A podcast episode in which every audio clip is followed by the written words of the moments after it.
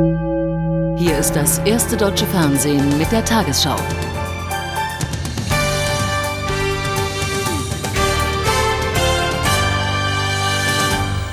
Guten Abend, meine Damen und Herren.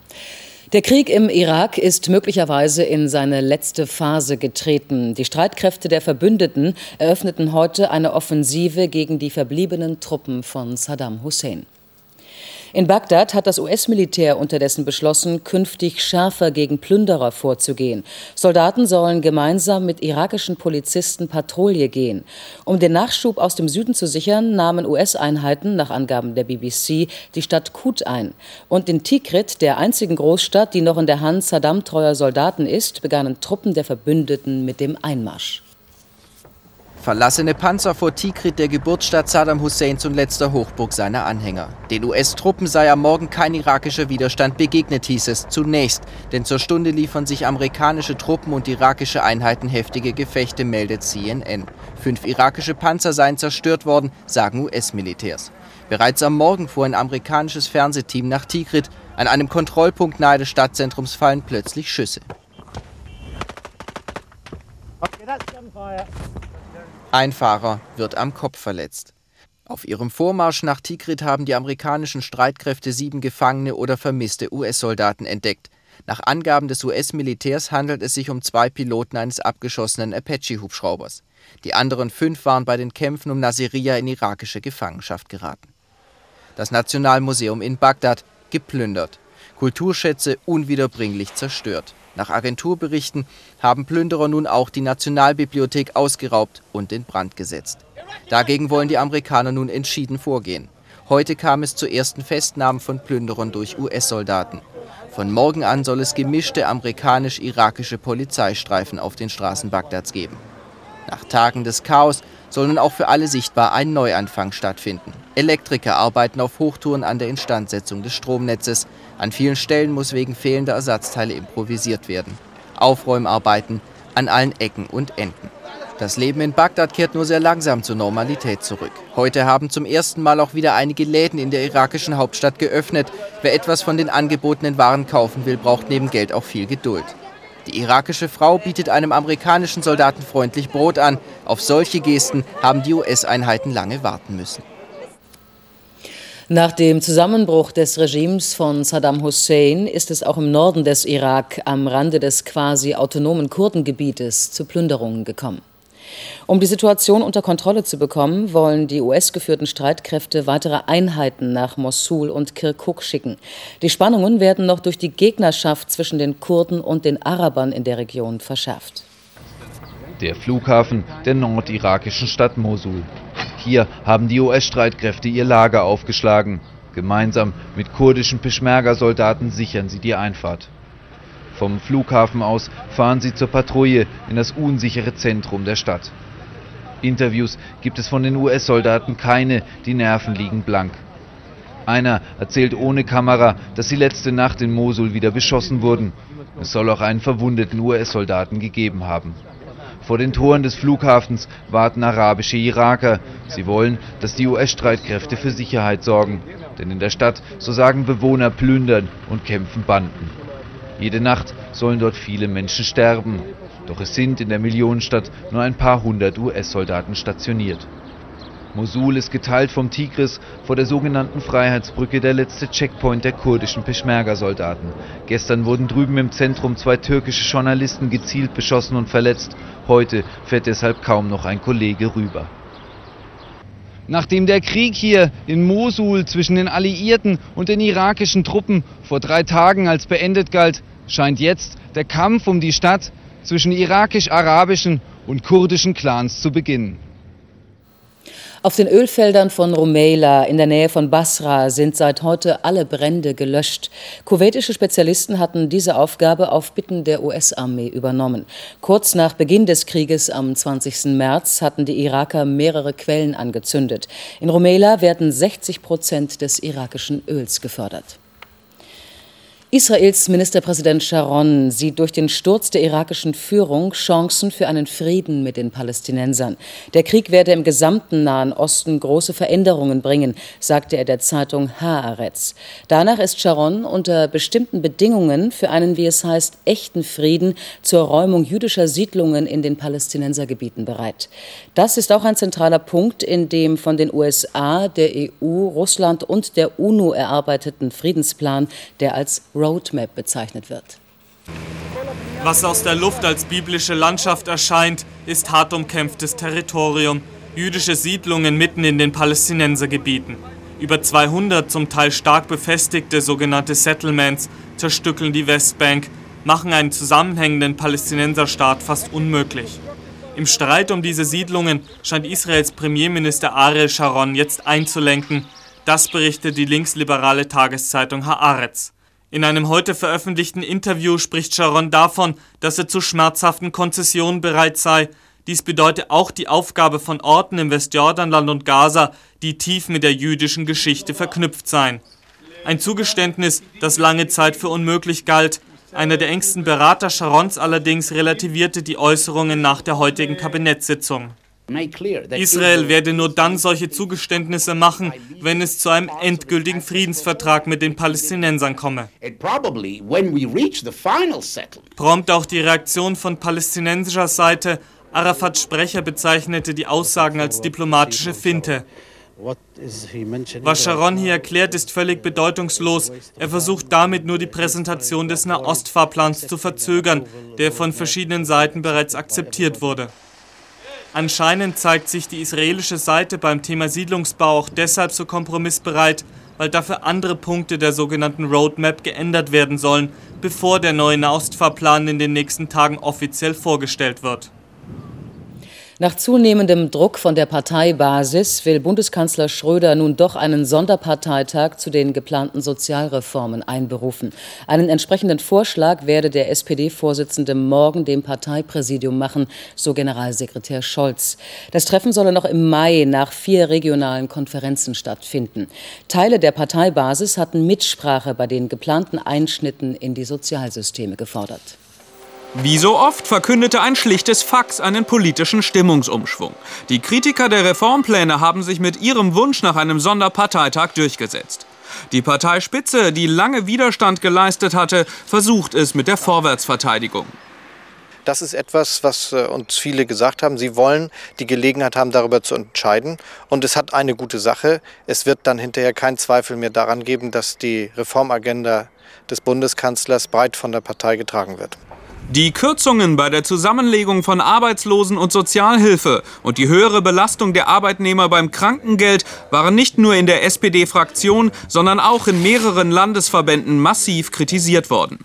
Die Linken in der SPD erhoffen sich nun Nachbesserungen. Die Reformen sollen sozialverträglicher werden, ohne dadurch den Kanzler zu beschädigen. Ich glaube zum einen, dass äh, Gerhard Schröder ein, neuen, äh, ein neues Fortschrittsverständnis äh, zusammen mit der SPD auch zeigen muss. Man kann beispielsweise das Sozialsystem nicht umbauen, wenn man nicht sehr viel klarer macht, wo es hingehen soll. Das wird sicher der Parteitag in einer gewissen Weise klären.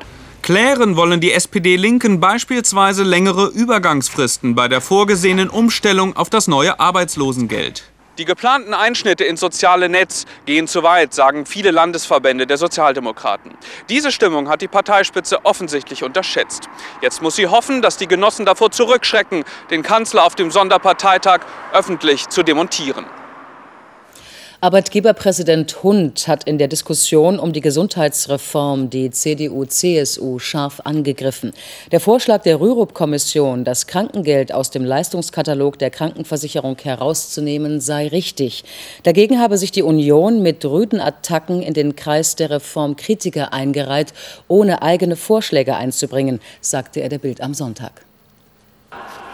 In Italien hat ein Streik der Bahnhofsvorsteher 24 Stunden lang für Störungen im Bahnverkehr gesorgt. Die Eisenbahner wollen mit dem Ausstand ihre Gehaltsforderungen durchsetzen. Nach Angaben der italienischen Bahn mussten 44 Prozent der Verbindungen gestrichen werden. Morgen legen dann Piloten und Flugbegleiter von Alitalia ihre Arbeit nieder. Die Gesellschaft musste bereits 320 Flüge annullieren, darunter auch zahlreiche Auslandsverbindungen.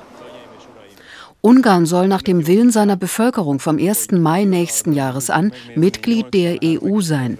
Mehr als 83 Prozent der Wähler stimmten gestern für einen Beitritt. Die Wahlbeteiligung lag bei gut 45 Prozent. Ministerpräsident Mecesi nannte das Ergebnis einen Grund zum Feiern. Auf dem EU-Gipfel in Athen sollen die Regierungschefs von insgesamt zehn Kandidaten übermorgen ihre Beitrittserklärung unterschreiben. Und nun zum Sport in der Tagesschau mit Gerhard Delling. Und wir steigen ein, meine Damen und Herren, beim Meister des Klaren sowohl als auch. Wenn Schalke seine Neigung zu schiedlich-friedlichen Unentschieden nicht schleunigst ändert, dann springt dabei höchstens schweißtreibende Sommerarbeit im UI-Cup heraus. 13 Unentschieden stehen bei den Gelsenkirchenern schon zu Buche, keine Frage. Heute musste ein Sieg her gegen Cottbus. Das Spannende daran, auch die Gäste mussten unbedingt gewinnen, um sich den Arbeitsplatz Bundesliga zu erhalten. Für UI Cup hat Marc Wilmot sowieso keine Zeit, denn ab Sommer geht der Belgier ja bekanntlich in seiner Heimat in die Politik. Und bei seinem ersten Heimspiel auf Schalke als Trainer begann sein Team kämpferisch und offensiv. Gut fünf Minuten gespielt, Pintos erste Großchance zur Führung. Und auch das spielerische Moment kam nicht zu kurz bei den Schalkern. Doppelpass Böhme und Penzer. Viel Glück für die nur hinten drin stehenden Cottbusser. Kurz vor der Pause dann dieses Foul von André Lenz an Viktor Agali. Schiedsrichter Sippel entschied auf 11 Meter. Jörg Böhme souverän verwandelt zum 1 zu 0 für Schalke 04. Erleichterung über die Pausenführung bei Marc Wilmots. Nach dem Wechsel kam bei Schalke Ebbe Sand für Emil Penzer und diese Maßnahme von Marc Wilmots machte sich in der 55. Minute bezahlt. Ebbe Sand mit dem 2 zu 0. Nach gut einer Stunde dieses Trikotziehen von Topic an Varela im Strafraum. Der zweite Strafstoß für Schalke. Jörg Böhme, wieder der Schütze. André Lenz zunächst Sieger, aber Böhme im Nachschuss zum 3 zu 0 Endstand. Cottbus insgesamt im Stile eines Zweitligisten. Schalke mit Marc Wilmots dagegen auf Erfolgskurs. Für Cottbus bleibt es bei der doppelten Nulllösung. Auf Schalke gab es bisher in der Bundesliga null Punkte und null Tore. Bliebe noch die Suche nach der Nummer 1 Lösung oder anders ausgedrückt, wer ist die erfolgreichste Mannschaft in Niedersachsen? Ausgespielt wird dieser inoffizielle Landesmeistertitel in der Partie Wolfsburg gegen Hannover 96. Und obwohl er nicht wirklich aussagekräftig ist, so ist das Resultat doch immens wichtig. Der Verlierer muss weiter um das Arbeitsfeld Bundesliga fürchten. Der Sieger darf auf die Arbeits- und Geldbeschaffungsmaßnahme UI-Cup hoffen. Drei Punkte waren im Kampf um den UI-Cup besonders für Jürgen Röber und die Wolfsburger so wichtig, denn die nächsten Gegner heißen Bremen, Bayern und Dortmund. Die bessere Mannschaft in der VW Arena aber war zunächst der Gast Hannover 96. Steiner schon nach zwei Minuten mit der Gelegenheit zur Führung in der erstmals ausverkauften VW Arena. Und Hannover blieb im ersten Durchgang die bessere Mannschaft. Nur ein Tor gelang den Roten nicht. Bobic's Kopfball hier glänzend entschärft von Ramovic im Wolfsburger Tor. Pausenstand vor 30.000, 0 zu 0. Umgekehrtes Bild dann nach dem Seitenwechsel. Wolfsburg jetzt die druckvollere Mannschaft mit zählbarem Erfolg. Klimowitz mit dem 1 zu 0, 10 Minuten nach Wiederbeginn. Es war bereits der 50. Gegentreffer für Hannover in dieser Saison.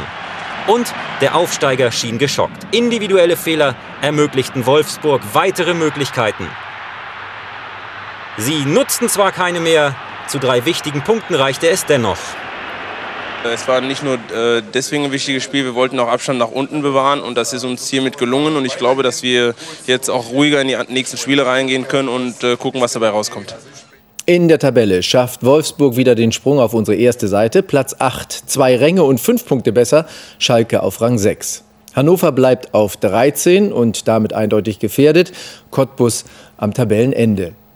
Kirch und kein Ende, heißt es auch nach dem Vergleich zwischen Bayern München und der Deutschen Fußballliga. Wegen der nicht bekannt gegebenen Zahlungen von Kirch an die Bayern sollen und wollen die Münchner drei Millionen Euro Strafe zahlen. Aber nach der dazugehörigen Presseerklärung durch die DFL könnte es am Ende auch ein Ende der Zusammenarbeit geben.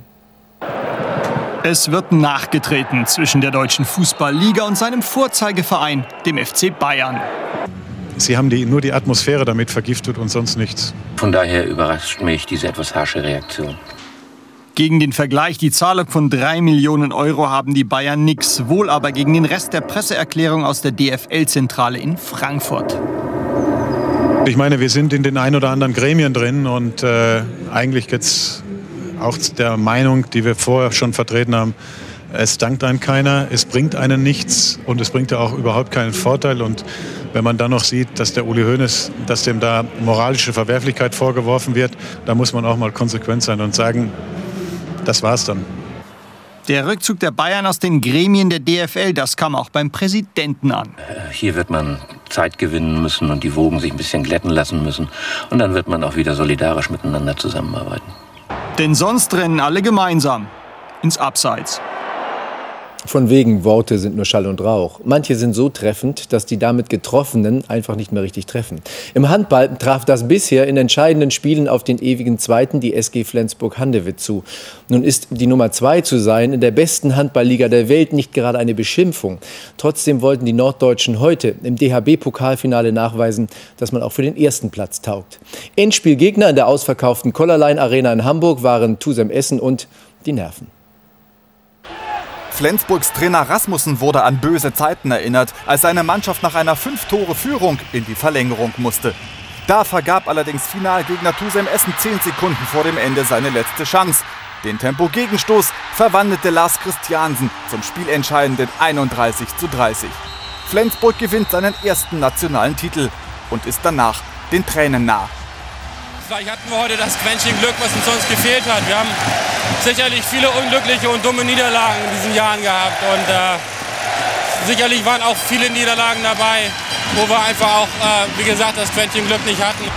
Zur Siegerehrung erhält Flensburgs Trainer Rasmussen seine Sektdusche. Der erste Pokal in Flensburg mit Sicherheit einen Ehrenplatz. Und das war eines der dramatischsten Endspiele im DHB-Pokal. Erstmals gab es für die Flensburger den Platz an der Sonne. Und vielleicht können sie den ja noch ein paar Tage an derselben genießen, Susanne Daubner. Ja, schauen wir mal, was die Experten dazu sagen. Hier ist die Wettervorhersage für morgen, Montag, den 14. April. Das Hoch über Osteuropa bestimmt in den kommenden Tagen unser Wetter. Dieses Hoch sorgt zusammen mit dem Tief über dem Atlantik dafür, dass warme Luft aus Südosteuropa zu uns strömen kann. Über West- und Südwesteuropa liegen Wolken, auch in der Türkei fallen Schauer. Bei uns sind Wolken heute Nacht kein Thema, es wird sternklar. In Flusstälern bilden sich in der Früh Nebelfelder. Sind sie weg, scheint morgen die Sonne ungestört für etwa 13 Stunden. Im Laufe des Tages bilden sich hier unter Quellwolken, die sich zum Abend hin auflösen. Der Ost- bis Südostwind frischt ab und an böig auf, im Bergland entwickeln sich stürmische Böen. Bodenfrost gibt es heute Nacht nur im Norden und Osten sowie an den Alpen. Tagsüber am Meer 12 bis 15 Grad, im Südwesten 21 Grad, am Oberrhein 23 Grad. Der Frühling bleibt uns auch in den kommenden Tagen erhalten. Am Dienstag und am Mittwoch scheint von morgens bis abends die Sonne, es wird noch etwas wärmer. Am Donnerstag im Südosten ein paar Wolken, sonst Sonne pur, im Ruhrgebiet bis 24 Grad.